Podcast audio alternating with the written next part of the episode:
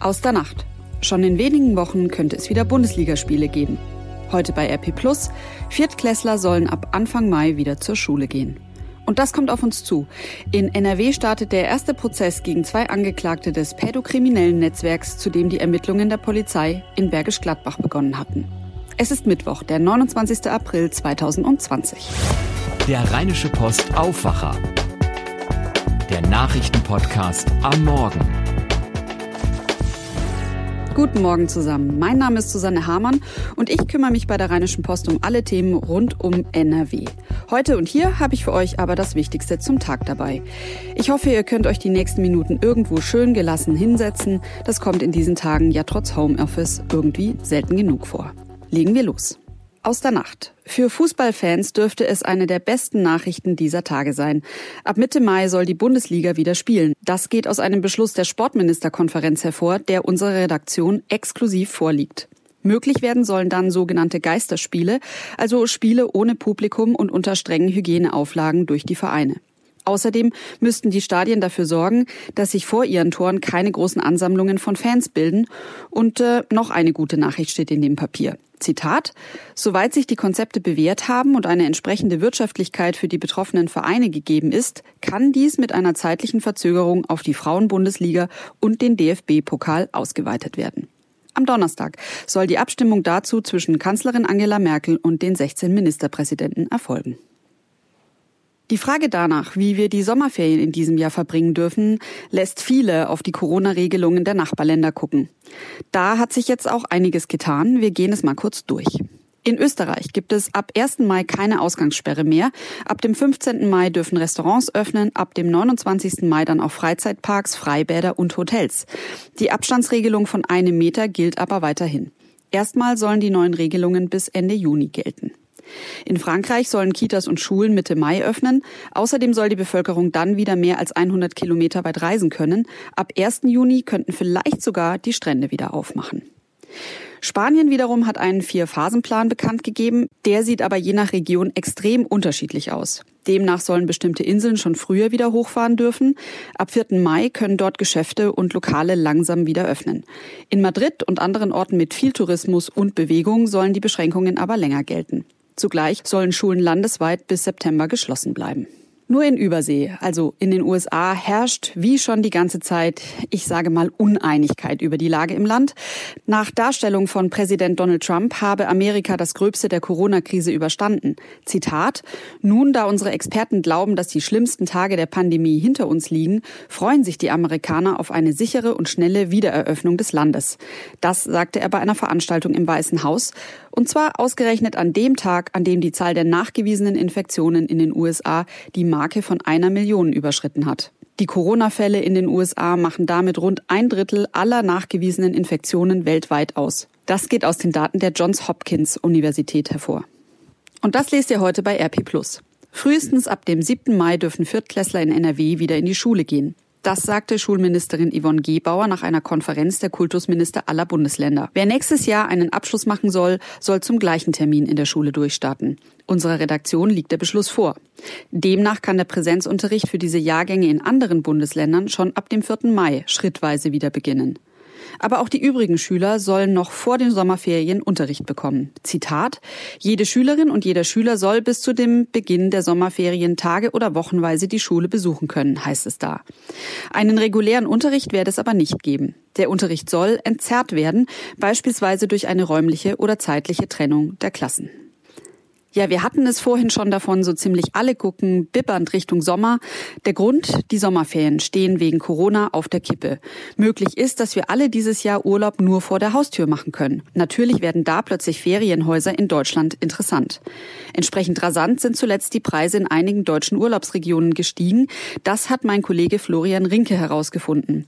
Laut einer Auswertung der Ferienhaussuchmaschine Home2Go stiegen die Preise für ein Ferienhaus im Juni auf Speakeroog zuletzt um rund 90 Prozent.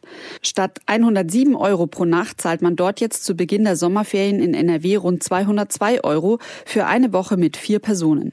Auf Baltrum und in Norddeich sieht es nicht anders aus. Außerdem stellen die Urlauber andere Anforderungen. Wo ist das nächste Krankenhaus und wie sind die Corona-Zahlen in der Region? Das sind die Fragen, die die Reisebüros dieser Tage häufig hören. Worauf ihr achten müsst, wenn ihr ein Ferienhaus buchen wollt, das lesen wir euch in den Audioartikeln vor und ihr findet es auf RP Online. Für einige Schüler ist es ja inzwischen geklärt, wie es mit dem Unterricht weitergehen soll, für andere aber nicht so sehr. Und nicht nur das ist ungleich. Auch die Lernbedingungen zu Hause sind in Familien in NRW alles andere als gleich. Probleme haben vor allem Kinder und Jugendliche, die in Haushalten in Grundsicherung leben. Sebastian Stachorer liest vor. Seit fast sechs Wochen schon geht Finn Wasilewski aus Mönchengladbach nicht mehr zur Schule. Seinen Namen haben wir in diesem Artikel geändert. Die Gesamtschule hat wegen der Corona-Pandemie geschlossen. Der Neuntklässler soll, wie Millionen andere Schüler im Land, Stoff zu Hause aufarbeiten. Aber das funktioniert nicht, denn dort hat er nur ein Smartphone zur Verfügung und damit lassen sich viele der Aufgaben, die Finn von seinen Lehrern zugeschickt bekommt, nicht lösen. PDF oder ZIP-Dateien herunterladen und bearbeiten zum Beispiel. Für einen Computer fehlt das Geld. Vater Thomas Wasilewski und seine Frau sind erwerbsunfähig. Monatlich hat die fünfköpfige Familie aus Hartz-IV-Bezügen und einer kleinen Rente 1400 Euro zur Verfügung. Rund 570.000 Kinder und Jugendliche leben in Nordrhein-Westfalen in Haushalten, die auf Grundsicherung angewiesen sind. Zitat Gerade jetzt hapert es bei vielen an der Technik, sagt Thorsten Kerner vom Arbeitslosenzentrum der Zukunftswerkstatt Düsseldorf. Oft stünden nur Prepaid-Handys für den Internetzugang bereit, das Datenvolumen sei schnell aufgebraucht. Kerner sagt, Zitat, eine sinnvolle Nutzung für Unterrichtszwecke schließt das aus. Im Hartz-IV-Regelsatz sind übrigens pro Monat 2,51 Euro pro Erwachsenen für den Kauf und Reparatur von Festnetz- und Mobiltelefonen und andere Kommunikationsmittel enthalten. Bildungsausgaben für Kinder zwischen 0 und 6 Jahren dürfen 75 Cent betragen, für 6 bis 14-Jährige 55 Cent und für 14 bis 18-Jährige 23 Cent. Diesen und vier weitere Artikel bekommt ihr übrigens bei RP Plus als Audioartikel vorgelesen, damit ihr nebenbei noch Frühstück machen oder Auto fahren könnt. Schon mal ein herzliches Dankeschön an alle, die so ein Abo schon abgeschlossen haben. Für Hörer, die jetzt langsam neugierig werden, was sich hinter RP Plus eigentlich versteckt, haben wir im Moment ein spezielles Angebot. Die ersten drei Monate zahlt ihr nur 99 Cent, Ab dann 4,99 Euro im Monat. Das Ganze ist natürlich monatlich kündbar. Ihr bekommt damit vollen Zugriff auf RP Online, auf unsere gesamte Corona-Berichterstattung, auf die Audioartikel und einiges mehr. Das Angebot gibt's unter www.rp-online.de slash Aufwacher-Angebot. Und jetzt zu dem, was heute wichtig wird. Das Bundeskabinett will heute weitere Hilfsmaßnahmen auf den Weg bringen. Damit sollen die Folgen der Corona-Epidemie gemildert werden. Ein Gesetzentwurf von Gesundheitsminister Jens Spahn sieht unter anderem eine erneute Ausweitung von Tests vor, um vor allem Pflegekräfte und Bedürftige besser zu schützen. Kommen sollen außerdem umfassendere Meldepflichten für Ärzte und Labore. Negative Testergebnisse und genesene Fälle sollen dann in Zukunft mit angegeben werden. Und der sogenannte Corona-Bonus von 1500 Euro für Pflegekräfte soll heute einen Fahrplan bekommen. Es ist der größte Missbrauchsfall seit den Vorfällen auf einem Campingplatz in Lüchte. In Bergisch Gladbach begannen die deutschlandweiten Ermittlungen zu einem pädokriminellen Netzwerk. Es wurden 56 Beschuldigte und 21 Opfer ausgemacht. Heute beginnt vor dem Landgericht Mönchengladbach der erste Prozess in NRW gegen zwei Angeklagte in diesem Fall. Den 39 Jahre alten Männern aus Krefeld und Viersen wird unter anderem sexueller Missbrauch von Kindern in 79 Fällen vorgeworfen. Durch die Corona-Beschränkungen ist Heiraten ja so eine Sache.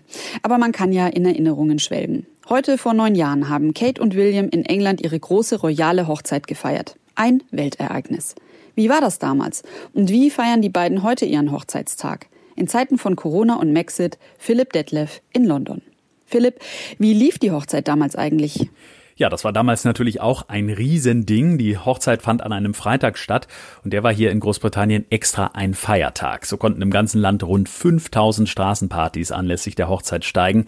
Eine Million Schaulustige standen hier in London zwischen Westminster Abbey und Buckingham Palast an der Straße, um das frisch vermählte Paar vorbeifahren zu sehen. Und Millionen von Menschen haben die Hochzeit vor dem Fernseher oder in Online-Livestreams verfolgt. Unter den Hochzeitsgästen Elton John, David und Victoria Beckham.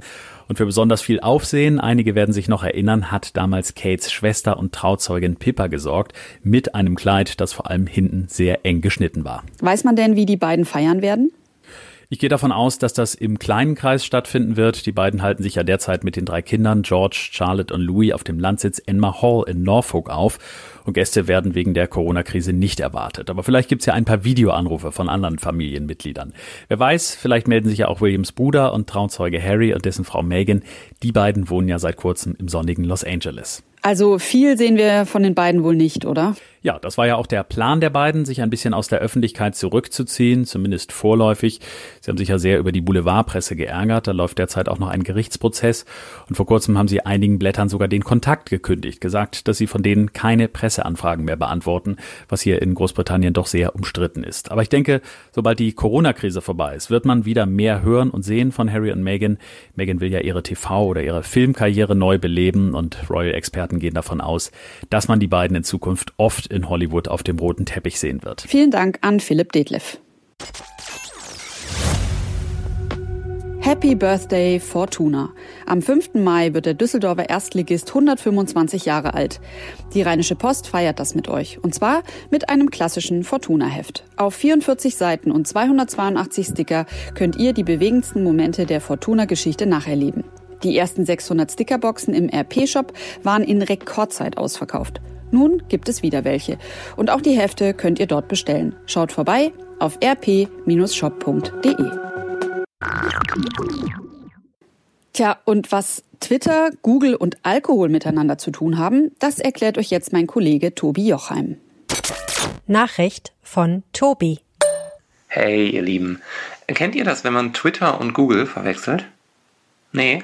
Ja, nee, ich eigentlich auch nicht. Aber Professor Peter Doherty, der kennt das. Also nicht Pete Doherty, der abgerockte Rockstar, sondern Peter Doherty. Das ist die Autorität in Sachen Coronavirus in Australien, also quasi deren Christian Drosten.